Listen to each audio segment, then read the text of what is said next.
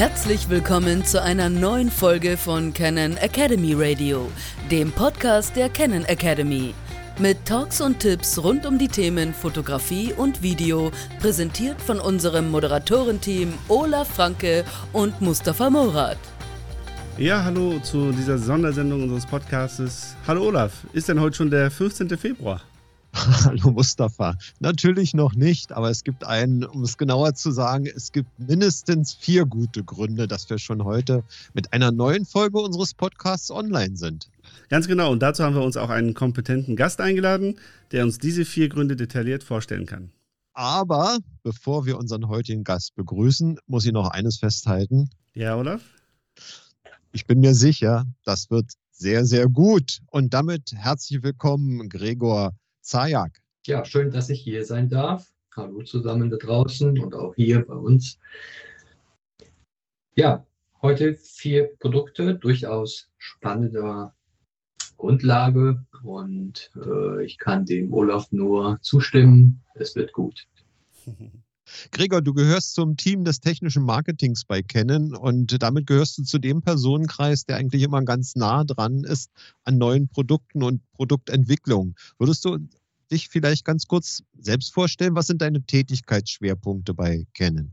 Also zunächst äh, bediene ich die Kamerasparte, wobei wir uns immer die Aufgaben natürlich aufteilen mit den anderen Kollegen, aber bei mir sind so die Mitteloberklasse-Produkte im Vordergrund im Fotobereich, natürlich Blitzgeräte, aber auch Kompaktkameras. Und ähm, wir erstellen alles, was für, ich sag mal, Produkteinführung nötig ist, ob das irgendwie eine Schulung ist oder Korrekturen von Übersetzungen oder andere Dinge, testen auch schon vorab die Produkte, soweit wie möglich, ähm, um halt auch eine praxisnahe Meinung haben zu können, ähm, um halt nachher, egal wie hier in den Podcasts oder bei irgendwelchen Händlerveranstaltungen oder die Weitergabe Informationen unserer Trainer, damit die auch wiederum ähm, auch schon mal, ich sag mal, vorab ein paar Zusatzinfos haben, um zu wissen, in welche Richtung geht das eine andere Produkt. Ja, Gregor, auch ein Hallo nochmal von mir und willkommen zu diesem Podcast. Ähm, ich bin schon ganz gespannt. Lass uns über die neuen Produkte reden. Du hast zwei neue Objektive und zwei neue Kameras mitgebracht. Lass uns vielleicht mit den das Objektiven anfangen, um den Spannungsbogen noch ein bisschen okay. hochzuhalten. Ja, sehr gerne. Also, das erste Objektiv ist ein RFS ähm, RFS ist dann die Abkürzung für ein APS-C-Modell. Wir haben ja RF und RFS, wie zu DSLR-Zeiten EF und EFS. Wobei es hört sich an, als ob wir keine DSLR mehr am Markt hätten. Das ist so nicht richtig. Aber von der Serie äh, der ER-Objektive. Äh, Brennweite 55 bis 210 Millimetern, Lichtstärke 5 bis 7,1 ISSTM. IS Stabilisator, STM ist der Stepper Motorantrieb. Worum geht es beim Objektiv? Es ist die ideale Ergänzung zum Standard-Kit-Objektiv. Das Standard-Kit-Objektiv bei den APS-C-Modellen ist ja das 1845. Gut, manche haben vielleicht schon das ähm, 1850 vielleicht als Kit, als Kombination geholt bei der äh, R7 oder bei, auch bei der EOS R10. Und hier geht es darum, wenn man zum Beispiel nur das 1845 hat und dann näher was hereinzoomen will oder einfach mal mehr Abstand zum Motiv haben möchte, dann auch hier das lösen zu können. Und dafür ist es eine ideale Ergänzung. Vor allem, weil es auch optisch auf einem hohen Niveau liegt und auch gleichzeitig klein oder kompakt und leicht ist. Ich denke mal, der eine andere wird da sagen, Moment, was hat er gesagt? Irgendwie die Stärke 5 bis 7,1 ähm, das ist ja nichts für mich. Ne? So.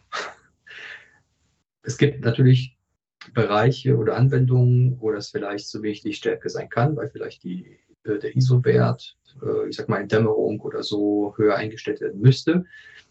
Ähm, wobei da würde ich auch kameraabhängig machen, je nachdem, welche Kamera kann es trotzdem super handeln. Wir reden ja heutzutage auch im ISO-Bereich von 4 oder 6400 ISO, nicht mehr von irgendwie großartigen Hyperrauschen. Äh, ist alles gut handelbar.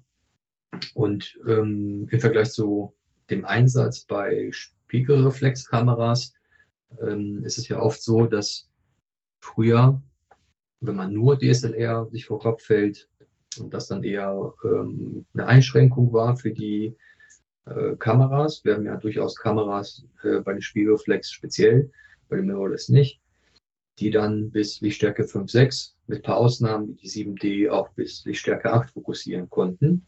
Also beim Fotografieren durch den optischen Sucher, nicht durch Live-Bild. Und das war damals für viele eine Einschränkung zu sagen, ich kann ja nicht Objektiv nehmen, was Licht schwächer ist. Ja, also eigentlich primär nur ähm, der Blick auf den Autofokus.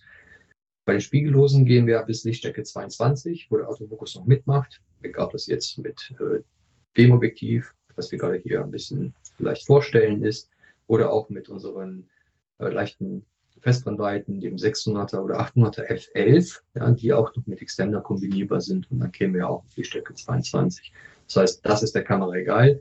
Man muss natürlich hier gucken, passt das in mein Bereich? Kann ich damit genau das erfassen, was ich möchte? Und wenn meine Brennweite zu kurz ist, dann nehme ich mir ein Add-on. Das ist halt klein, kompakt und kurz. Äh, auch leichter als das EFS-Pendant, das EFS 55210. Das sind ja 100 Gramm Unterschied ähm, und geringes Packmaß. Ja, das ist schon ein schönes Ding und vor allem nicht nur Gewicht und, und Größe, ähm, sondern auch Abbildungsleistung. Die liegt auf einem sehr hohen Niveau bei dem Objektiv. Genau, und der äh, Verkaufsstart wird voraussichtlich Ende März sein und der Produktpreis Deutschland und Österreich bei 449 Euro und in der Schweiz wird das Objektiv 419 Schweizer Franken kosten. Das ist richtig, ja. Also wir haben bei den früheren Vorstellungen oder bei frühen Vorstellungen der Produkte seltenst den Fall, dass wir ein exaktes Startdatum, was Verkauf angeht. Ne? Also wenn wir dann sagen, Pi mal Daumen Ende März, kann es auch sein, dass es äh, die dritte Märzwoche ist, kann aber auch sein, dass es die vierte ist oder doch einen Tag später und dann das rutscht dann in den April rein. Aber so, dass man eine grobe Richtung hat, äh, wann der Verkaufsstart dann losgeht, ja. Genau, und dann hast du noch ein zweites Objektiv uns mitgebracht. Dann ein zweites Objektiv. Das ist, äh, ich sag mal genau das Gegenteil, sowohl vom ähm, Bayonet, nicht jetzt, weil es nicht auf RF draufpasst, sondern es ist halt kein RFS mehr, es ist ein RF, also für Vollformat, wobei natürlich kann ich das RF-Objektiv auch auf die äh, APS-C-Modelle verwenden oder auf den APS-C-Modellen verwenden. Das ist äh, die Brennweite 24 bis 50 mm, also sehr ultra kompaktes äh, Zweifachzoom. Äh, die Stärke 4.5 bis 6.3, auch hier ähm, mit Bildstabilisator und STM-Antrieb. Und hier geht es primär darum, ein sehr kompaktes Objektiv zu haben und als vielleicht Start, wenn man jetzt, äh, wir haben noch ein paar Kameras vor uns, äh, später gleich im Verlauf, ähm, wenn man noch nicht im RF-Bereich hat, vielleicht nur EF-Objektive mit Adapter dann nutzen wollen würde, dass man trotzdem was sehr Kompaktes dabei hat ähm, und trotzdem das vom Weitwinkel 24 mm bis zu, ich sag mal, einer leicht eingeschränkten Porträtbrennweite 50 ist halt möglich, aber nicht die ideale Porträtbrennweite. Aber für den Bereich Street oder Vlogging zum Beispiel ist es eine schöne Kombi. Ähm, stabilisiert, sodass man hier auch gute Ergebnisse erreichen kann. Und auch dieses Objektiv ist ähm, ja, von der Abbildungsleistung sehr weit oben angesetzt, obwohl es kein L-Objektiv ist. Ja. Es bringt ja ein IS mit sich, der äh, viereinhalb Stufen äh, solo und in Zusammenarbeit mit der mit einem Objektiv, äh, mit einem Body-Stabilisator bis zu sieben Stufen äh, kompensieren kann. Ähm, ist auch relativ kompakt, du hast es schon angesprochen, 58 Millimeter lang.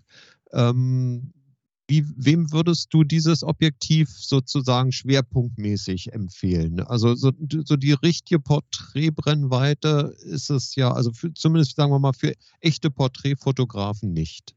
Richtig, wobei die Frage wird trotzdem, was ist ein echter Porträtfotograf? Ich kenne echte Porträtfotografen, die mit 35 mm porträtieren. Ja. Ich kenne auch welche, die mit 24 oder noch mehr Weitwinkel arbeiten, weil die einfach extrem dynamisch von unten erfassen und einfach mal andere Bildsprache haben. Ja. Aber laut dem Lehrbuch bin ich bei dir, es ist nicht die klassische Porträtbrennweite, so ne, 85, 80 bis 100 mm. Äh, wobei da geht es um andere Aspekte wie äh, verändere ich die Kopfform, wird die flacher oder tiefer. Ne?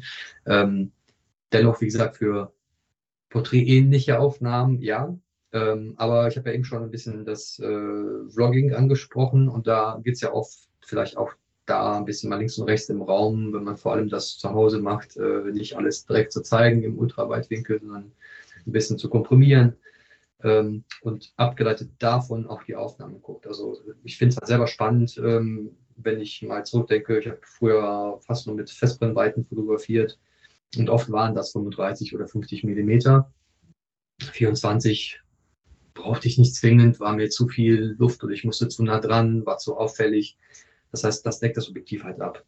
Ähm, wenn ich jetzt mal an Smartphone denke, viele versuchen ja die 50 Millimeter äh, zu adaptieren, damit man ein bisschen mehr rankommt, nicht immer den Ultraweitwinkel hat. Also schon ein guter Allrounder, ohne jetzt starkes Tele inbegriffen zu haben, aber äh, primär geht es beim Objektiv einfach möglichst kompakt als ähm, Objektivkombination was dabei zu haben, was ich halt auch in sehr kleine Fototaschen reinstecken kann, ohne jetzt einen Rucksack mitnehmen zu müssen. Okay, Gregor, wir haben äh, voraussichtlich einen äh, Verkaufsstart äh, auch Ende März. Nee, hieß es anders. Wird sich gleich dann in insgesamt eine Situation aufklären, warum es anders ist. Äh, hier ist ein Monat später, also eher Ende April. Ähm, und zum Preis von, wenn man es jetzt äh, standalone, also als Einzelobjektiv kaufen würde, UVP von 399 in Österreich und Deutschland und 369 Schweizer Franken. Ähm, und warum das Objektiv auch als sogenanntes Kit-Objektiv angeboten wird, wird sich dann jetzt aufklären, wenn wir zu den Kameras oder zu den Kameras rüber schwenken. Da ist ja wieder der Spannungsbogen. Ja, der Spannungsbogen. Ja, Gregor, äh, vielen Dank erstmal. Soweit zu den neuen Objektiven. Sehr, sehr, sehr spannend. Äh, lass uns zu den neuen Kameras kommen. Da ist was mit R und einer neuen Ziffer. Was haben wir denn da? Ja, die Frage ist, ähm, machen wir den Spannungsbogen nochmal äh, gespannter, indem ich jetzt mal mit der kleinen Kamera anfange oder ich finde die kleine viel interessanter als die große. Das ist die kleine interessanter. Dann drehen wir das um. Dann machen wir zuerst die größere Kamera. Ja. okay, kein Problem. Wir sind ja flexibel hier. Also, die erste Kamera ist die EOS R8. Und die EOS R8 ist eine Vollformat ähm, EOS R-Kamera. Ich würde jetzt sagen, spontan als der logische Nachfolger der EOS R, obwohl die erstmal wie ein Nachfolger der EOS RP aussieht. Ja, das heißt, das Gehäuse ist sehr nah dran an der EOS RP. Also diejenigen, die jetzt die EOS RP schon kennen oder sogar vielleicht haben, werden sagen, hoch, das ist cool, weil da habe ich vielleicht exakt keine Umgewöhnungsmaßnahmen, da fühle ich mich dann sofort wieder wohl. Die bekommen aber bei der EOS R8 ein richtig vollgepacktes System. Das hat mit der EOS RP eigentlich dann nichts mehr zu tun. Und auch nicht mit der EOS R. Ähm, man muss sich die Kamera als so Symbiose aus der EOS R und der R6 Mark II vorstellen. Also viele technische Teile werden vererbt an die EOS R8. Das Gehäuse aber vom Konzept, Gewicht, Bedienungsart und Weise äh, kommen aus der EOS RP. Und das macht die Kamera besonders spannend im Bereich, weil die plötzlich äh, sehr kompakte, ich glaube sogar im Moment zum Zeitpunkt, äh, wenn die Kamera rauskommt, die leichteste äh, Vollformat spiegellose sein wird auf dem Markt. Ähm, und trotzdem ultra schnell sein wird. Der 6 Mark II kann wie viel Bilder pro Sekunde elektronisch im Serienbildmodus auslösen? Ja, Olaf, Mustafa, wer weiß das von euch zum Kopf? 40, oder? Waren das nicht 40? 40, genau, 40 Bilder pro Sekunde, ja. In der Einstiegsklasse einer, äh, also was heißt Einstieg? Die USRP ist natürlich auch noch da, aber in der neuen Generation der Einstiegsklasse im Vollformatbereich. Das heißt, wir übernehmen das eins zu eins von der R6 Mark II, also ultra schnell, 40 Bilder pro Sekunde. Mechanisch zwar nicht so schnell wie die R6 Mark II, das ist dem der Verschlussbauart bedingt, da schafft die mechanisch äh, 6 Bilder pro Sekunde, aber trotzdem die 40, die man nicht nutzen muss. Man kann, man kann ja auch auf 20 oder auf äh, 10 runterstellen, wenn man möchte. Machen die Kamera plötzlich zu einem komplett anderen ja, Einsatzbereich als Möglichkeit. Also ich lehne mich so ein bisschen sogar raus ähm, und sage, es könnte sogar eine, eine, Zweitkamera werden für diejenigen, die eine R6 Mark II haben, die halt äh, die meisten Features eins zu eins wiederfinden werden. Natürlich ist die Kamera hier und da nicht so extremst leistungsstark im direkten Vergleich zur R6 Mark II, aber viele Dinge, bis auf ein paar Kleinigkeiten, die halt im Vergleich nicht da sind, ähm, machen durchaus die R8 als Backup-Kamera ähm, möglich. Ähm, sind Eckdaten. Der Sensor ist derselbe, nicht der gleiche, derselbe äh, wie bei der EOS 6 Mark II. Das heißt, wir haben die gleiche Auflösung, dieselbe Auflösung, 24,2 Megapixel, den gleichen ISO-Bereich bis 2000. Erweiterung ist natürlich auch möglich. Äh, den gleichen Dynamikumfang, die, das gleiche Rauschverhalten so gesehen, ähm, den ähm, gleichen Rolling Shutter, egal ob jetzt elektronisch Foto oder Video. Ähm, bei Video 4K 60p aus ähm, 6, äh, 6K Oversampling. Ähm, also nicht nur 30p, sondern auch 60p möglich. Wir haben äh, Full HD mit, mit kurz überlegen, bis zu 180p, auch Timelapse, Canlock 3, HDPQ, Clean HDMI Out mit 4K 60p und so weiter und so fort. Das finden wir sehr ähnlich bis fast eins zu eins identisch bei der R6 Mark II. Bei Video muss ich allerdings sagen, ist der Unterschied, dass die R8 kein 6K RAW kann. Ja, das äh, wurde bei der äh, nicht implementiert. Das ist dann der R6 Mark II vorbehalten, wenn es zum Beispiel bei jemand darum gehen würde, ich brauche 6K RAW als externe Ausgabe. Das mal zu den, zu den ähm, Eckdaten. Aber natürlich auch Dinge wie ähm, RAW Burst mit Pre-Recording, ja, mit 30 Bilder pro Sekunde. Ähm, oder auch Pre-Recording bei Video. Im Video speziell auch Color äh, als Videohilfe oder Focus Breeding, Korrektur, ähm, selbst Anti-Flicker-Funktionen im Hochfrequenzbereich, wenn es mit LED, den Band-LED-Aufnahmen geht.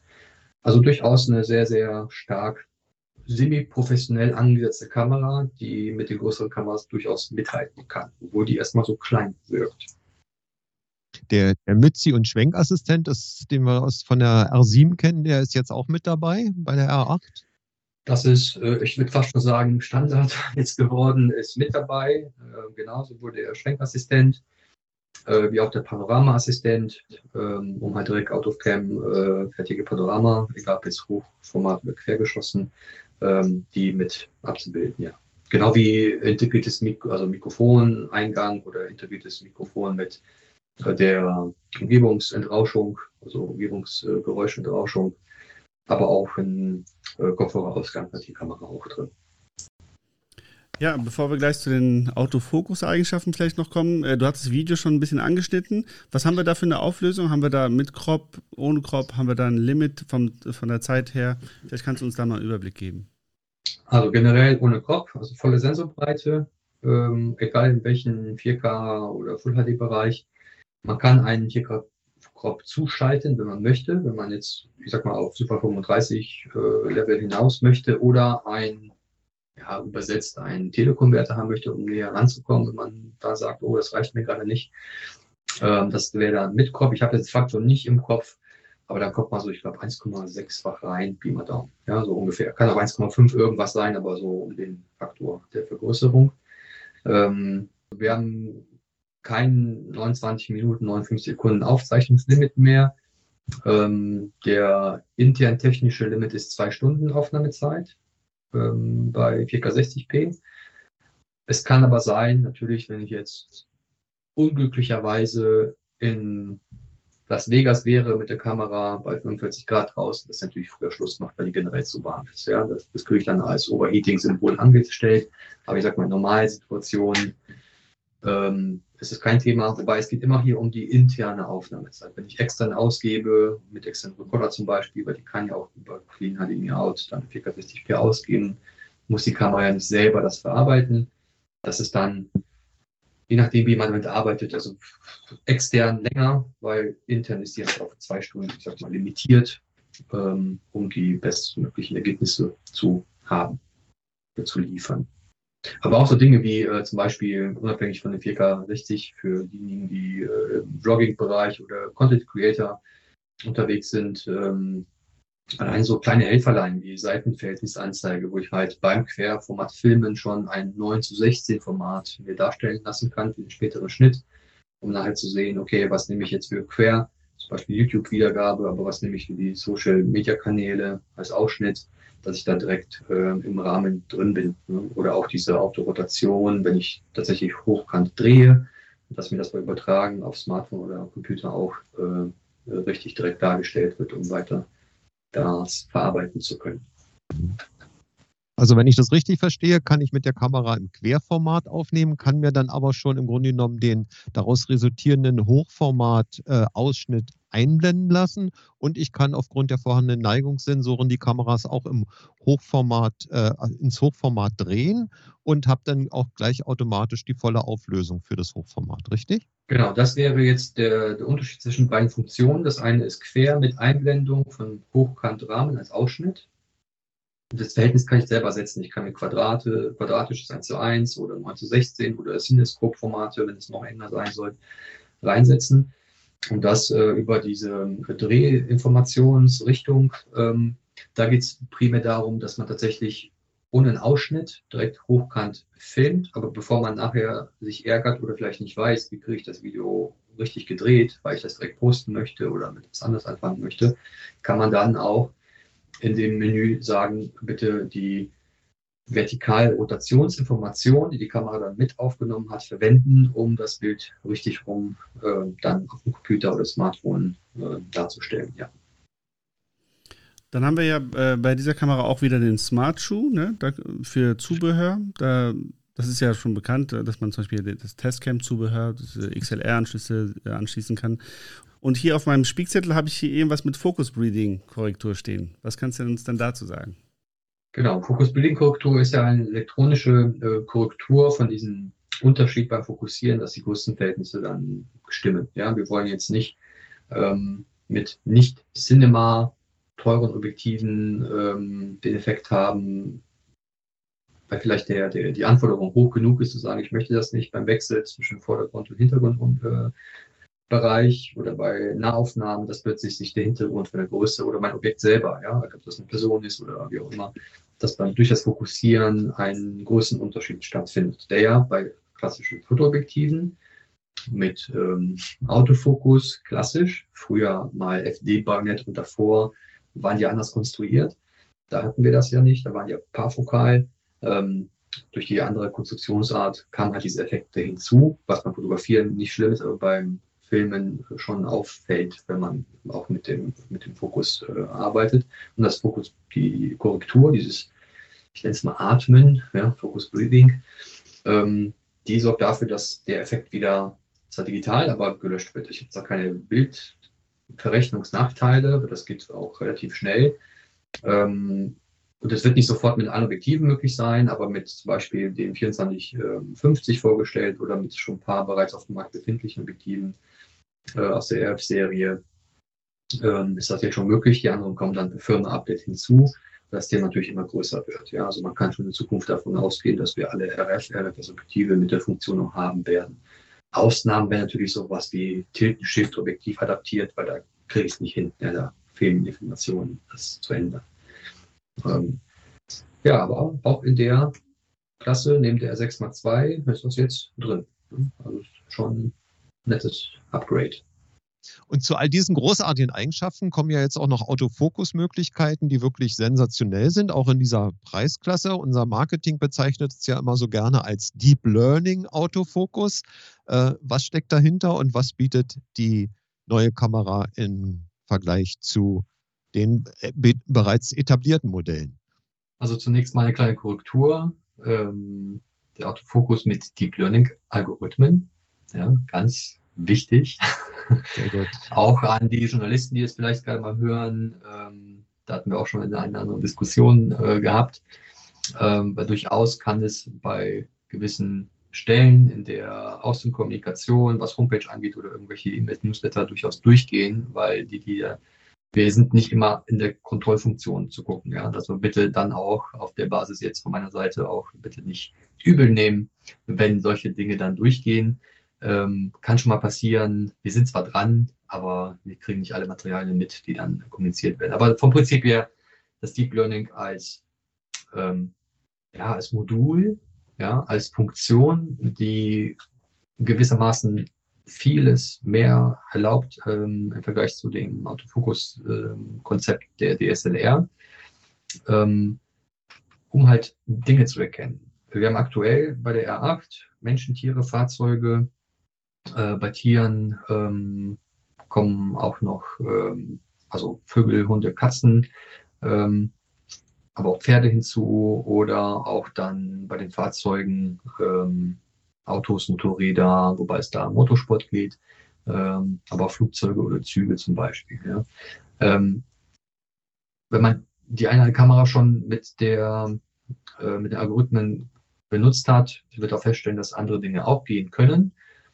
Ähm, das, was das Qualitätsmanagement bei ähm, Canon in Japan herausgibt, ähm, wenn zum Beispiel, ich, ich kenne jetzt die Zahlen nicht, aber mal ein bisschen aus dem Fenster gelehnt, wenn ähm, 70 Prozent der Motive erkannt werden, dann kann es sein, dass das für die für den Qualitätsanspruch ähm, der Entwickler nicht reicht und das nicht als Feature äh, offiziell dann rausgeben. Das heißt, es kann auch sein, dass eine 1DX Mark III auch Pferde schon vorher erkannt hat. Ja? Nur wir kommunizieren es nicht, weil wir können dann nicht sagen, 95 Prozent sind definitiv in der Fassung drin. Ja. Man wird auch feststellen, dass man mit R6 Mark II oder R6, R5, R3, aber auch mit der R7 auch schon Fahrzeuge tracken kann, wo die vorher vielleicht nicht offiziell das Rennwagen-Symbol hatten oder wie auch immer. Weil generell Dinge halt schon mit erkannt werden. Ich habe letztens festgestellt, da wurde meine Fernbedienung als Objekt erkannt, die ich dann tracken konnte. Die wurde schön als äh, blauer Rahmen eingerahmt. Ich sage, oh, das kenne ich ja gar nicht, dass das Ding auch Objekte in solchen äh, Dingen erkennen kann und tracken kann. Gut, ist jetzt kein spannendes Beispiel zum Tracken, aber würde auch darunter fallen, wie weit Algorithmus mehr geht. Also wir dürfen auf die Zukunft auch freuen, weil natürlich werden die Algorithmen immer weiter erweitert und verbessert. Vom Prinzip her haben wir aber trotzdem hier bei der R8 ähm, das gleiche Spiel wie bei der R6 Mark II. Also nicht nur diese Sensoradaption, sondern auch die Algorithmen, obwohl das eine Klasse drunter ist und man es vielleicht nicht erwarten würde, auch von der Autofokus-Empfindlichkeit mit minus 6,5 LB, ähm, dass man hier wunderbar, wunderbar damit arbeiten kann. Auch die AF-Cases, wenn man immer noch äh, nicht der Kamera es automatisch überlässt, ähm, man kann ja schön konfigurieren, wie auch die Kameras da drüber wenn man es aber nicht möchte, kann man die auf automatisch lassen, ähm, also AFKs automatisch und auch, äh, auch hier neu, was bei der, der 5R6 selbst noch nicht drin war, auch die automatische ähm, Objekterkennung aktivieren. Also ich muss nicht vorher einstellen, ob ich Menschen, Tiere oder Fahrzeuge erkennen möchte, sondern hier die automatisch, äh, automatische Möglichkeit wählen zu lassen. Hier kleiner Tipp schon mal vorab, auch für die R6 Mark II ähm, äh, Nutzer draußen, wenn man automatisch gewählt hat, wählt die Kamera eher in diesen, ich sag mal, mittenbetonten Bereich, das, was in der Kameranähe ist. Also nicht, dass sie außen was ähm, nicht beachten würde, nur wenn jetzt zum Beispiel im äußeren Bildrand ein Hund sitzt und in relativ Bildmitte ähnlichen Bereich ein Auto fährt, dann wird die Kamera auf das Auto fokussieren und nicht auf den Hund, obwohl der Hund vielleicht näher dran ist, weil man könnte es sehen als mittelbetonte Erfassung ja, von Objekten. Wenn aber in der Mitte nichts ist, irgendwie leeres Feld und rechts ein Hund sitzt am Strand, dann wird ihr den Hund erkennen und erfassen. Mhm. Also muss mich von der Komplexität her äh, ungefähr vorstellen, wie das System dann automatisch die Dinge auswählt. Was ich aber dann nicht sagen kann in Automatikmodus ist, äh, ich sag mal jetzt, äh, Frauchen oder Herrchen geht mit Hund spazieren und die Kamera entscheidet sich äh, für den Hund, weil der Hund vorprescht, ja, eine Leine zieht ähm, wird die Kamera auf den Hund primär fokussieren wollen, weil das näher kamerabedingt ist, obwohl ich vielleicht ähm, ja, den Hundeführer in dem Moment äh, gerne hätte, dann sollte ich der Kamera mitteilen, bitte dann auf äh, Menschenpriorität, damit die Kamera weiß, woher sie primär sich aufhalten soll. Du hattest ja gerade noch mal, insofern noch mal einen ganz kurzen halben Schritt zurück, diese Funktion der AF-Cases ähm, erwähnt. Ja. Diese AF-Cases sind ja im Grunde genommen die Einstellmöglichkeiten für den sogenannten prädiktiven Autofokus. Das heißt, die Kamera bekommt noch präzisere Daten, wie sich denn wahrscheinlich die Bewegung des Subjekts entwickeln wird. Also im Sinne von, wird schnell beschleunigen, wird stark abbremsen, wird eine gleichförmige Bewegung, gibt eine, eine Störung im, im, in, der, in der Blickrichtung zum eigentlichen fokussierten, äh, zum eigentlich fokussierten Subjekt. Ähm, die Einstellungen sind durchaus vergleichbar auch mit, ich sag mal, R3, R, R6, R5 äh, in den Cases, richtig? Ja, die Cases sind sogar identisch. Mhm. Ähm, es wird aber trotzdem einen Unterschied geben, wie eine R8 das handelt im Vergleich zu einer ähm, EOS 1X Mark III oder einer R3.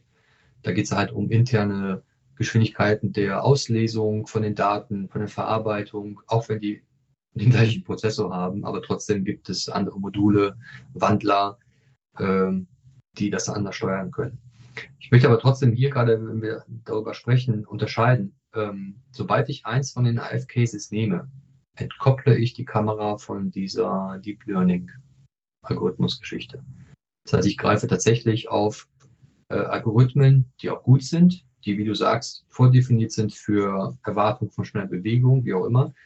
Äh, die Kamera kann sich aber nicht automatisch darauf dann anpassen, was anderes plötzlich zu nehmen. Worauf ich hinaus will, Beispiel. Ähm, über die, über das Case automatisch kann ich mit einem 85er 1.2 bei Offenblende mit Meter 10 Abstand oder sogar Tick näher im AI Servo ähm, Porträts machen. Und die Kamera passt sich an die Geschwindigkeit, weil ich auch atme und vielleicht die Person, die ich fotografiere, auch atmet, passt sich an. Würde ich jetzt versehentlich im AF-Case ähm, reagieren auf schnelle Bewegung was einstellen, ich meine, das ist Case 2, Pi mal Daumen aus dem Kopf, ähm, dann wird die nonstop messen wollen, nachmessen, ob was Neues passiert. Das heißt, die Trefferquote bei zum Beispiel 20 Bildern pro Sekunde, wenn man jetzt so, so arbeiten würde, würde geringer ausfallen als in automatischen Erkennung, weil die Kamera sich dann anpasst. Würde jetzt nach dem Porträt plötzlich die Person in eine Bewegung umschwenken und loslaufen und ich müsste die jetzt am Fußballfeld hinterherjagen, dann bleibe ich immer noch in Automat, in Auto-Case, weil die Kamera sieht, ah, da läuft jetzt jemand von A nach B, bremst ab, bleibt stehen, schießt wieder los, setzt sich ins Auto, fährt weg, das Auto ist schnell, langsam, wie auch immer. Oder ich schwenke in dem gleichen Case plötzlich auf einen Adler, der bei mir vorbeifliegt und mache den automatisch mit. Ja, auch wenn vielleicht Personenerkennung aktiv ist, aber die Person nicht mehr im Bild ist, weil das schwenkt das System auf Tiererkennung intern um. Also diese, diese Automatik, von der sollte man eher keine Angst haben, sondern eher erst recht nutzen, bei den vielen Fällen durchaus die Arbeit besser macht. Im Umkehrschluss aber, wenn ich weiß, dass was Bestimmtes, immer wiederkehrendes passiert, weil ich mich auch zum Beispiel im speziellen Sport damit exakt auskenne, wie Bewegungsmuster, Abläufe da sind, kann ich der Kamera, ich sag mal, die Luft rausnehmen, zu sagen, du musst die ganze Szene nonstop überwachen und auswerten, um da was zu erkennen. Weil hier kann ich auch mit einem einfachen Algorithmen, auch vielleicht mit Einzelfeld arbeiten, statt mit dauerhaft äh, verschiedenen Fällen und dann zu hoffen, dass auf einen bestimmten Spieler äh, mein Fokus bleibt. Ja, also das ist dann schon Unterscheidungsmerkmal, aber je ja, vielfältiger die Arbeit ist damit, umso mehr würde ich gucken, dass der Kamera ich dann mitteile, worum geht's hier, äh, was darf sie machen, was darf sie nicht machen. Ich kann ja auch zum Beispiel eine Zone einschränken, der sie arbeiten darf mit der Erkennung. Wir sind jetzt im Vergleich zur ähm, EOS R oder R5, R6 nicht mehr darauf angewiesen zu sagen, du musst ähm, unbedingt den ganzen Eilfeldbereich nutzen, um Gesichtserkennung zu haben. Ja, also es reicht auch äh, eine Zone. Äh, das ist der Punkt Motivverfolgung, die wir mit der EOS R3 eingeführt haben. Das hat die R8 wie die R6 Mark II oder die R7 auch. Ne? Wäre vielleicht ein separates äh, Autofokus-Podcast-Thema, um da, da in extrem in die Tiefe zu gehen. Aber selbst damit ist die Kamera äh, wunderbar ausgestattet, egal ob im Foto- oder im Videomodus, ähm, sodass wir durchaus, oder wie Guido Krebs immer sagt, alles immer äh, machen können. Wenn wir jetzt auf den Body kommen, wo ist der, der Unterschied zu einer R oder zu einer R6 Mark II? Was gibt es da für Hauptunterschiede? Also vom Gehäuse her, ähm, R6 Mark II ist natürlich größer, dick schwerer, hat auch den äh, FPE6 Akku, ähm, hat auch den Joystick und ein Daumenrad. Die R8 selber wollte man, wenn man noch kein Bild gesehen hat, bis dato äh, an, die, an der RP sich orientieren. Das ist fast eins zu eins. Unterschied ist bei der EOS R8, dass die links außen nicht mehr den einen Ausschalter hat, sondern den Umschalter zwischen Foto und Video. Das hat sie auch von der EOS R6 Mark II geerbt. Der Grundhandling ist aber dann gleich geblieben. Bei der EOS R hätten wir noch die Touchbar, das Top-Display, ähm, etwas höheres Gehäuse, natürlich, äh, wobei die EOS R auch den höher aufgelösten Sucher hat. Ähm, wobei der, der R8 ja nicht schlecht ist, mit 25 Bilder pro Sekunde Bildwiederholrate. in Anführungsstrichen nur 2,360 Bildpunkte mit einer äh, 70% Vergrößerung. Äh, macht aber trotzdem Spaß mit der Kamera. Man vermisst jetzt nicht, dass man sagt, äh, das ist jetzt komisch. Also durch die hohe Bild Bildwiederholrate ist das Bild trotzdem klar, äh, zieht nicht nach. Ne? Also es ist dann ein anderes Level als mit ganz alten Systemen, die dann mit vielleicht 30, 40 Bilder pro Sekunde fast geflackert haben oder nachgezogen haben. Ähm, ja, dann hätten wir was Gemeinsames noch zwischen EOS RP und EOS R. Äh, ich würde es nicht als Feature nennen, weil es ein Unterschied zu R6 Mark II oder auch zu R6, R5 oder R7 sein. Die EOS R8 ist trotz der ja, super Features äh, eine Kamera, die kein IBIS hat. Äh, es ist kein Nachteil, aber auch kein Vorteil. Ich würde sagen, die fällt sich dann neutral. Man muss nicht zwingend in der Kamera das eingebaut haben. Ähm, das wird wahrscheinlich wegen Einstieg und ein Preissegment äh, so gewählt worden sein. Äh, ich schätze mal, mit Stabilisator wird diese deutlich nochmal vom Preis äh, steigen müssen. Ähm, ich will es aber jetzt nicht irgendwie entschuldigen. Ich will es vielleicht nur erklären. Ähm, wir bauen den, den, Stabilisator rein, aber auch nicht bei jeder Kamera der EOS R-Serie. Natürlich in Topline schon. Äh, aber wir sehen es an der R10 oder bei einer zweiten Kamera, die ich gleich vorstelle, da ist es zum Beispiel nicht drin. Äh, mit EOS R-RP haben wir auch ohne angefangen. Äh, man darf aber nicht vergessen gleichzeitig, dass wir in der RF-Range, in den beiden Objektiven, RF-RFS-Range, ähm, mit heute den beiden neuen Objektiven 33 Objektive im Programm haben. Bis dato waren es 31 plus noch zwei Extender.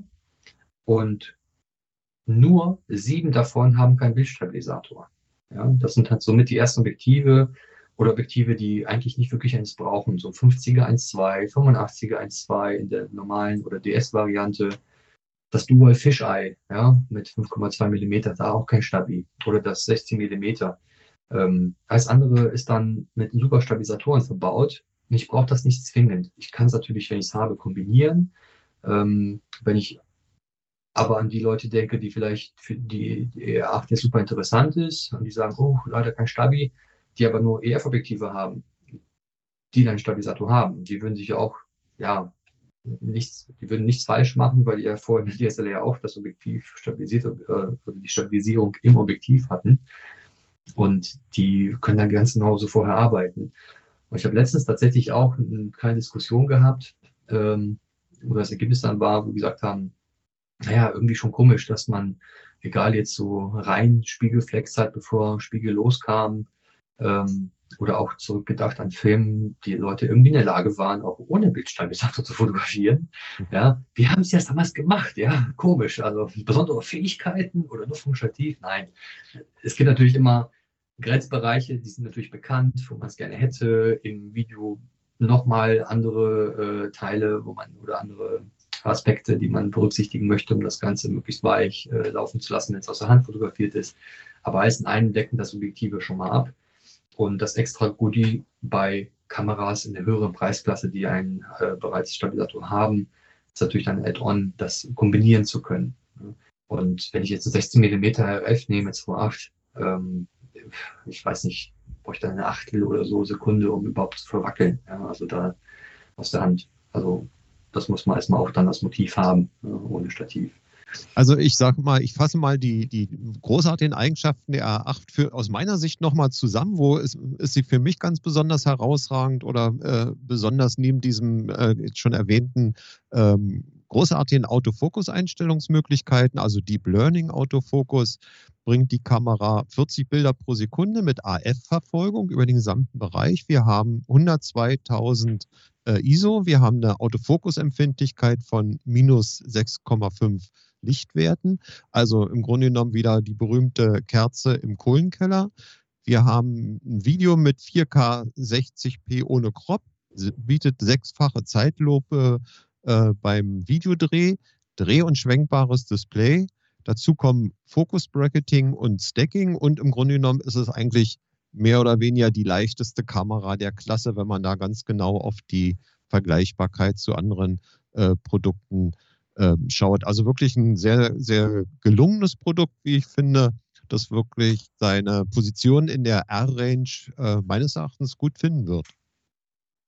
Ja, davon gehe ich äh, oder wir auch ganz stark aus. Ähm, schönes Konzept. Ähm, es wird immer schwieriger, ich glaube auch für die, für die Zukunft, ähm, allgemein die Kameras in dem, was sie können, nebeneinander vergleichbar zu machen. Worauf ich hinaus möchte, wenn ich jetzt nur die R8 mit der EOS R vergleiche. Okay, laut technischen Datenblatt hat die EOS ähm, R höher aufgelösten Sucher und höher aufgelöstes Display. Wobei da muss man auch unterscheiden, das Display der EOS R ist dick größer, also, also eigentlich hat die gleiche Auflösung, nur auf die Fläche gesehen hat es eine höhere Auflösung. Ja? Mhm. Ähm, 30 Megapixel bei der R im Vergleich zu den 24 klingt erstmal so, oh, aber die EOS R hat doch mehr. Ja, aber nur auf dem Datenblatt. Die Generation der EOS R3, R6 Mark II ähm, und jetzt auch die EOS R8 ähm, von, vom Sensordesign, von, ich sag mal, die ganzen drumherum, Mikrolinsenfilterung, Tiefpassfilter, Einstellung, Verarbeitung, die ist jetzt auf ein Level gekommen, ähm, wo wir mindestens mit den 30 Megapixel der EOS R mithalten können, wenn nicht sogar auflösungstesttechnisch drüber sind. Ja, das ist sehr spannend zu sehen, dass nicht jetzt die Auflösung primär im Vordergrund sein sollte, sondern einfach mal auch gucken muss, was, was gibt die Kamera dann mit dem gleichen Objektiv wieder. Das ist nämlich schon was anderes. Ja. Mhm. Ähm, wenn ich jetzt die 26 Megapixel der RP nehme mit der R, äh, R8 vergleiche, ähm, bringen mir die 2 Megapixel der RP auch nicht mehr, weil die im direkten Vergleich deutlich schlechter aufgelöst sind. Also ich habe zwar eine Pixelauflösung, aber keine Detailauflösung im direkten Vergleich. Also wenn ich beide Bilder dann auf zum Beispiel A2, A1 drucke, ähm, werde ich immer tendenziell denken, dass die EOS R8 die höhere Auflösung hat auf der Fläche und die EOS R und RP plötzlich schwächer ausfallen, weil man dann irgendwelche Mikrodetails dann nicht mehr sieht oder so. Das ist dann der neue Schwung in dem Bereich. Lass uns die spannende R8 verlassen mit einem mhm. abschließenden Hinweis vielleicht zum Thema Preis und Lieferstart. Ja, preislich liegen wir UVP bei 1799 Euro äh, in Deutschland und Österreich und äh, 1629 Schweizer Franken. Und hier, wem das äh, 24, 2450 RF, das neue Objektiv, auch gefällt, hat äh, oder würde jetzt einen Preisvorteil haben von 200 Euro, äh, weil das gibt es auch als Kit-Paket ähm, für 1099. Also statt den 400 Euro würde jetzt sag mal, der Aufpreis 200 Euro bedeuten, um direkt damit Objektiv zu starten. Ähm, auch die Lieferbarkeit ist auch äh, ist eine mit anderen zusammenhängend. Das heißt auch hier die äh, Auslieferung voraussichtlich April. Ja, April, Ende April. Ja, sehr schön. So viel zur R8, zur EOS R8. Und du hast uns noch eine zweite Kamera mitgebracht. Welche ist es? Ja, die zweite ähm, ist kleiner, also nicht nur von den Ausmaßen, auch vom, von der Gewichtsklasse, auch von der Benennung, die EOS R50. Und die wird es auch in zwei Farben geben, einmal in Schwarz und in Weiß. Das ähm, hatten wir schon mal bei der EOS 250D, EOS 100D, auch bei manchen EOS M-Modellen, aber ein bisschen mal auch hier mehr äh, ja, Flexibilität, was äh, Farbbalance angeht, auch wenn man jetzt nicht wirklich von Farben sprechen kann, schwarz und weiß. Ähm, aber dass man, man weiß, nicht plötzlich überrascht ist zu sehen, oh, da gibt es eine andere Variante. Ja, und die EOS R50 also, äh, Gregor, äh, Gregor, als ich diese Produktspezifikation gehört habe und dann auch noch jetzt von dir höre, die Kamera gibt es in Schwarz und Weiß, ähm, da dachte ich zunächst mal, naja, noch so ein kleines Spielzeug für Ein- und Umsteiger, aber die wird für mich im Alltag keine größere Relevanz haben. Ähm, und dann habe ich die weiteren Produktspezifikationen gesehen und die neuen Möglichkeiten, die sich mit dieser Kamera öffnen, die sind wirklich sehr, sehr interessant, weil sie doch einige Punkte hat, mit denen man ähm, eigentlich so nicht gerechnet hat, die man so im Markt auch noch nicht, äh, noch nicht kennt. Äh, und Lass uns auf diese Sachen doch nochmal jetzt äh, ein bisschen näher eingehen. Da bin ich schon ganz gespannt drauf, äh, was du uns dazu zu berichten hast. Ja, sehr gerne. Eigentlich müsste die Kamera EOS R WSB heißen, also so der Wolf im Schafspelz. ähm, sehr unauffällig, äh, klein, äh, eher so Hidden Feature Kamera. Ähm, zeichnet sich auf jeden Fall auf den ersten Blick durch ihre sehr, sehr, sehr Kompaktheit aus. Und hier mache ich einen Schlenker, wenn man es sich nicht vorstellen kann, wie kompakt die ist. Ähm, aber vielleicht schon mal, oder vielleicht sogar eine hat, die EOS M50 Mark II im direkten Vergleich sieht, dann weiß man, wie klein die ist. Ja, also das ist trotz des RF-Bajonetts äh, ultra kompakt, trotzdem aber nicht abgespeckt in gewissen Teilen. Ähm, auch wenn die Kamera durchaus sich an äh, ja, die, die, die Kunden ähm, biegt, äh, die vielleicht zum, zum Start so vom Handy wegkommen möchten oder zusätzlich zum Handy mehr Qualität haben wollen, dass man die Bedienung einfacher im Vordergrund stellt, mehr Assistenzfunktionen dazu packt, um es zu erleichtern. Die Kamera ist aber nach wie vor natürlich manuell äh, bedienbar, wenn man möchte, um halt möglichst große Range abzudecken. Und auch mal da von den Specs, also auch hier haben wir die 24 Megapixel, ISO-Bereich bis 32.000, man kann ja auf 51.000 erweitern.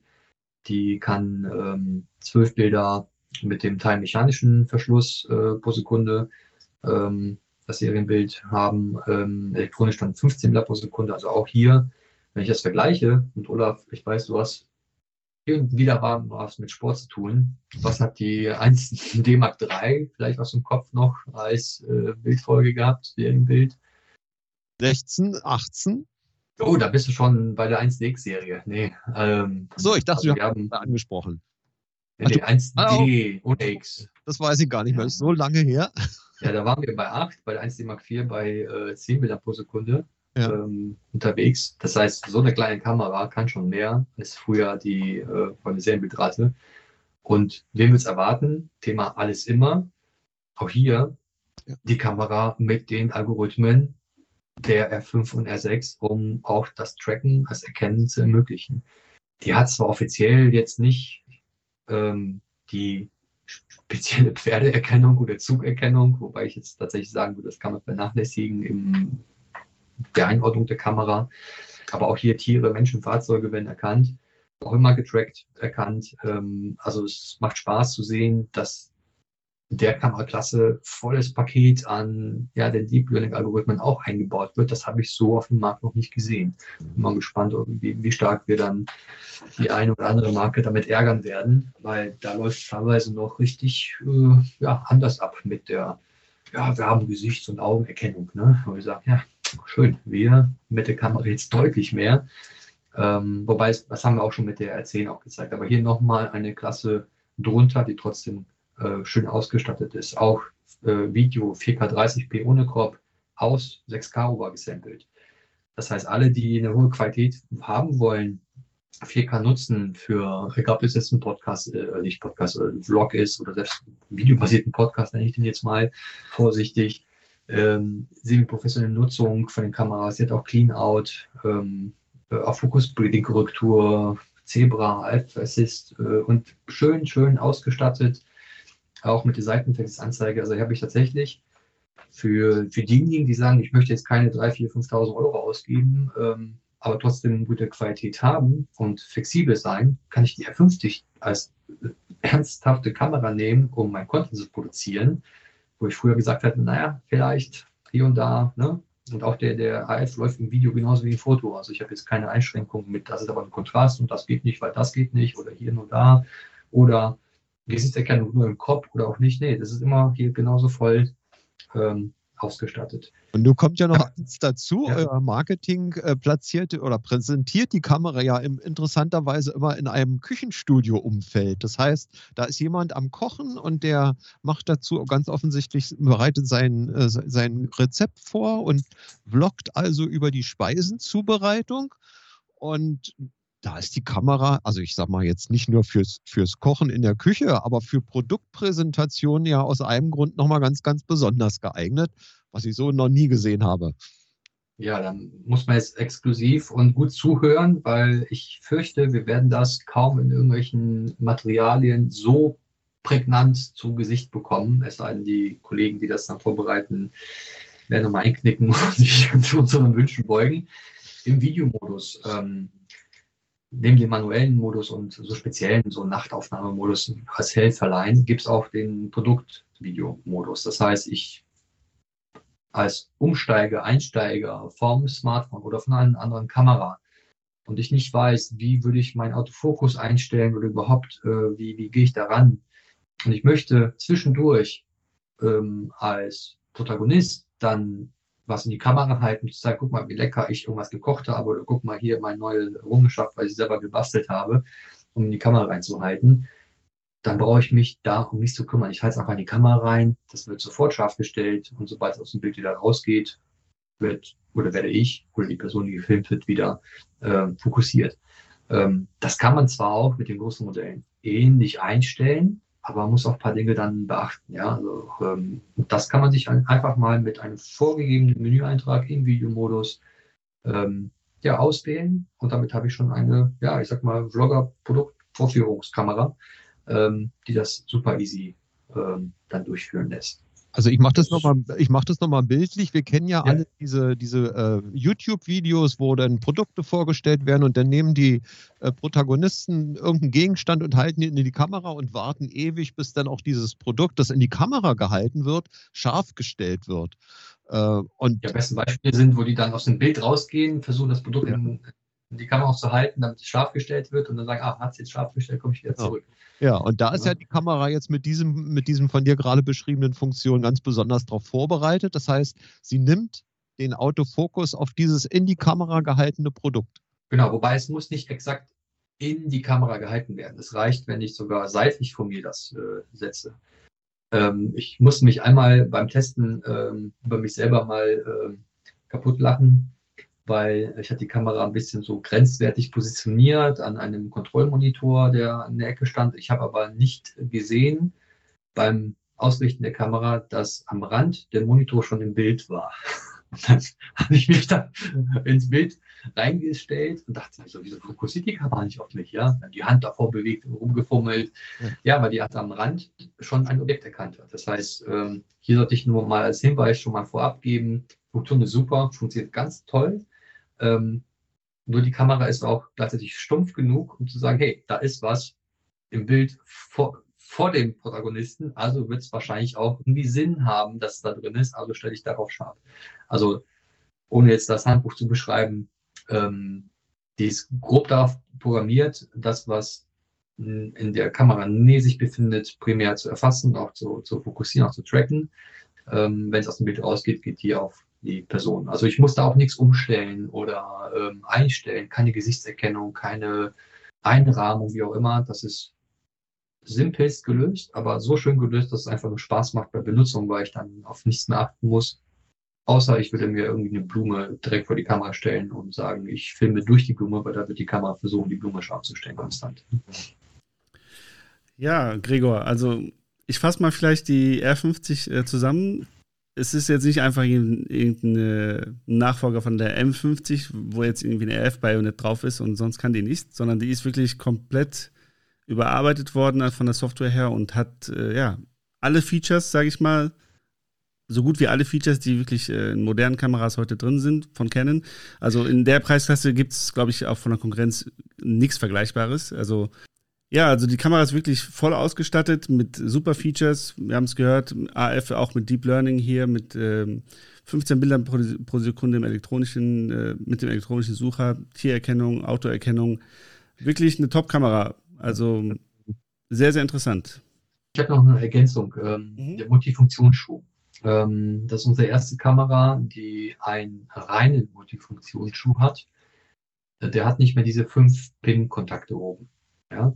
Das heißt, wer jemand ähm, bereits vorhandenen äh, oder bereits vorhandenes Blitzgerät hat, wie so ein 430er, 600er oder 580er Blitz, der bräuchte unbedingt den ADE1 Adapter, also Anton Delta Emil 1, ähm, um den wieder zu verwenden. Das heißt, der Blitz geht dann ein bisschen höher, ähm, weil der Adapter hat diese Multifunktionsanschlüsse und oben selber wieder die fünf Kontakte ist nur ein kleiner Hinweis oder eine Vorwarnung. Nicht wundern, wenn man dann den Blitz dann aufstecken würde, wenn man den nutzen möchte und sich dann fragt, wieso löst der nicht aus.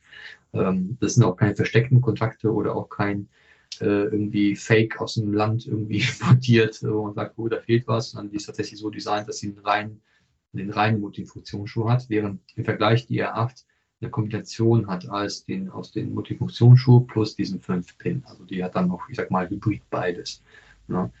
Aber auch hier durch die Multifunktionsshow genauso mit dem Testcam-Adapter oder mit äh, unserem eigenen ähm, DME1D, welchen ich im Kopf habe, Mikrofon, der ja kein Kabel mehr braucht, der keine, auch keine Batterie, sondern sich von der Kamera das zieht. Ähm, die Kamera kann auch über USB-C mit Strom versorgt werden, also auch beim Filmen, ja, mit HDMI äh, raus, um irgendwie was aufzunehmen oder Recorder mit USB-C befeuern. Man kann natürlich auch statt dem Akku einen Dauerstromadapter nutzen. Ähm, ist so gesehen auch flexibel genug, um alle ähm, Bereiche zu machen. Ja, wirklich eine sehr spannende Kamera. Also ich finde es auch so rum mit dem Blitzschuh äh, besser als andersrum, weil äh, Blitz werde ich bei, bei so einer Größe, also bei der Kameragröße, selten benutzen, würde ich jetzt mal behaupten. Es gibt natürlich immer wieder Leute, die das brauchen und dafür gibt es dann halt den Adapter. Aber dass man da auf diesen Tascam-Adapter ähm, bzw. Aufsatz da äh, zurückgreifen kann und die anderen Multifunktionsschuh-Features, ist eine tolle Sache. Also ist eine sehr, sehr spannende Kamera, muss ich sagen. Ja, man merkt halt, obwohl die so tief von der Benennung, von der Positionierung ähm, eingesetzt wird oder in Zukunft dann zu finden ist, äh, kann ich schon sehr viel aus dem groberen Bereich mit abdecken. Ähm, aber wir haben am Anfang ja auch erwähnt, dass die Kamera ja viel Assistenz bietet. Und eins von denen für die, ich sag mal, blutigen Einsteiger in der Fotografie, die sich da manchmal wundern, wie kriege ich dann so Aufnahmen hin, wie äh, ich manchmal online sehe oder irgendwie gedruckt sehe, äh, wenn man rein in Automatikmodus ist, und das ist ja bei der Kamera dann der, das A+, ja, früher war es nur so ein grünes Quadrat, das Automatikmodus, mittlerweile ist ja ein A für Automatik mit Plus, weil man da auch noch ein paar Dinge ähm, dazu ähm, bekommt. Und ähm, bei älteren Kameras hatten wir immer schon so einen Assistenten, so einen Kreativassistenten, wo man so ein paar Farbspielchen machen konnte, um, um ein bisschen den Look zu verändern. Ähm, da gibt es eine Erweiterung mit sogenannten kreativen Bracketing, wo die Kamera mir selber auf, aus einer Aufnahme schon verschiedene ähm, Variationen bietet. Aber viel spannender ist eine, jetzt neu, das gibt es so jetzt in keiner anderen Kamera, ähm, einen fortgeschrittenen Assistenten. Und dieser ähm, erkennt aus dem Motiv, zum Beispiel steht eine Person im Gegenlicht und äh, ich habe den Blitz nicht ausgeklappt, weil die Kamera hat jetzt in der Klasse auch einen eingebauten Blitz. Wenn ich jetzt den eingeklappt lasse, damit sie sagen, okay, das ist eine Gegenlicht-HDR-Situation. Wird automatisch sich intern so umstellen, dass sie das über HDR löst. Ja, wobei ich keine Sorgen machen muss mit Verwackeln, weil da wird eine Technologie angewendet, die dann keine Verwackler dann macht. Ähm, genau wie bei Landschaft mit Gegenlicht irgendwie äh, was zu machen ähm, oder Spitzlichterkennung. Das läuft zwar über ähm, auch Gegenlichtsituationen im Porträt, aber eine Braut am Fenster, wo vielleicht die Belichtung nicht so exakt sein würde, würden die Spitzlichter erkannt, das Kleid würde wieder voll äh, dargestellt werden, statt ausgefressen in der Fachsprache gesagt äh, zu kennen. Aber auch im Nahbereich, wenn ich jetzt äh, ein bisschen äh, unterwegs bin, mein Essen fotografieren und teilen möchte, kann ich in dem Modus ähm, allein durch den Schwenk nach unten, dadurch, dass ich näher dran gehe mit dem Objektiv, geht die Kamera intern in ein Makro mit Stacking-Modus rein und macht da so circa, je nach Motiv, drei bis fünf Aufnahmen maximal, verrechnet das Bild intern, dann habe ich eine maximale Schärfe, wenn ich möchte. Ja. Ähm, oder auch bei, bei Nachtszenen, damit ich nicht verwackle und so weiter. Also gibt es viele ähm, Erkennungen von, von Bildern. Es geht jetzt nicht primär um Autofokus Deep Learning, sondern auch so eine Motiverkennung äh, damit die Kamera intern sich so umstellt, wie es passend ist. Also bevor ich dann über extra Szenenwahl gehe und sage, das ist jetzt Porträt, das ist jetzt Landschaft, das ist jetzt Nahaufnahme oder andere Teile. Ja. Also da schön einfach simpel gelöst ähm, und abgedeckt. Und äh, das ist schon schön interessant zu sehen, wie auch da die Entwicklung weitergeht, um einfach mal das Handling zu erleichtern, wenn man da noch nicht weit genug ist. Ne? Und natürlich kann ich jederzeit aus der Automatik raus, um auch andere Dinge mit der Kamera ähm, anzustellen. Ich hätte jetzt fast etwas lästernd gesagt, wir bewegen uns immer weiter in Richtung der Motivklingel. Meinst du, dass die Kamera dann klingelt, wenn das Motiv gut ist? Oder genau. klingelt, wenn die sich weigert auszulösen, weil das schlecht ausgewählt wurde? Nee, War nur ein Spaß. Äh, aber, ähm, aber schon sehr, sehr interessant, was die Kamera bietet.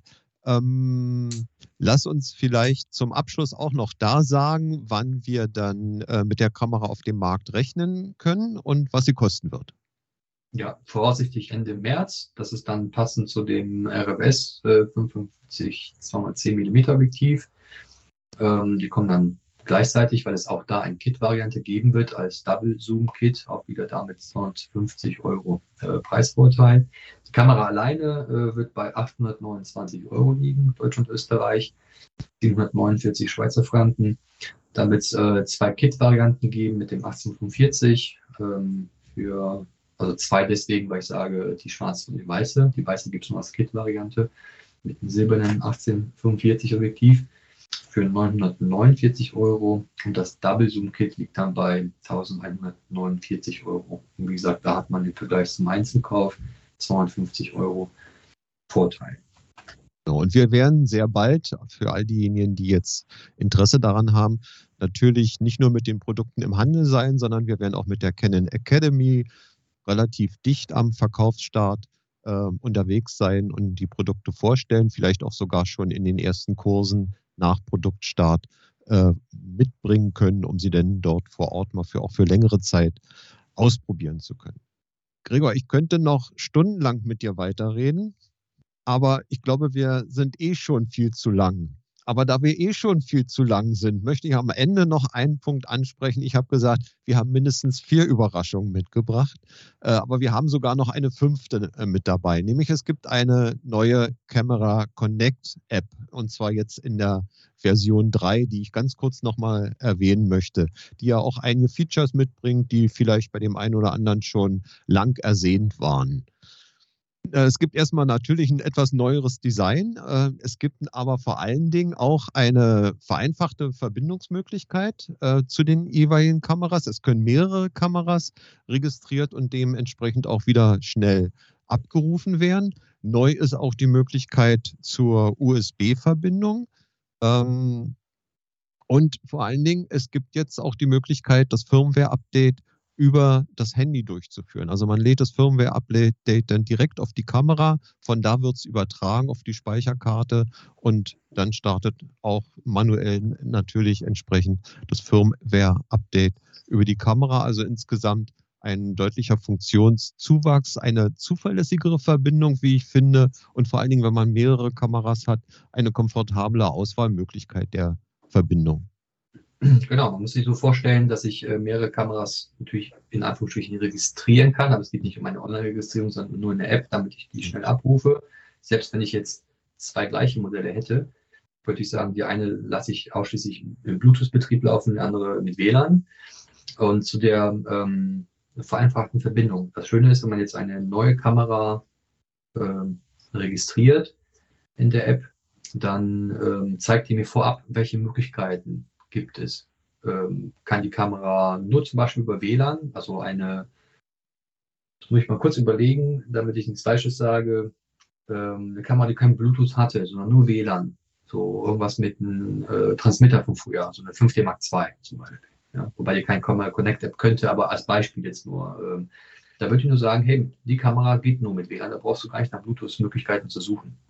Ja, ähm, so dass man unterscheiden kann zwischen Kameras, die auch jetzt mit der neuen USB-Verbindung äh, kompatibel sind. Das zeigt mir vorab schon äh, oder stellte mir schon dar und fragt mich dann, womit möchtest du jetzt verbinden?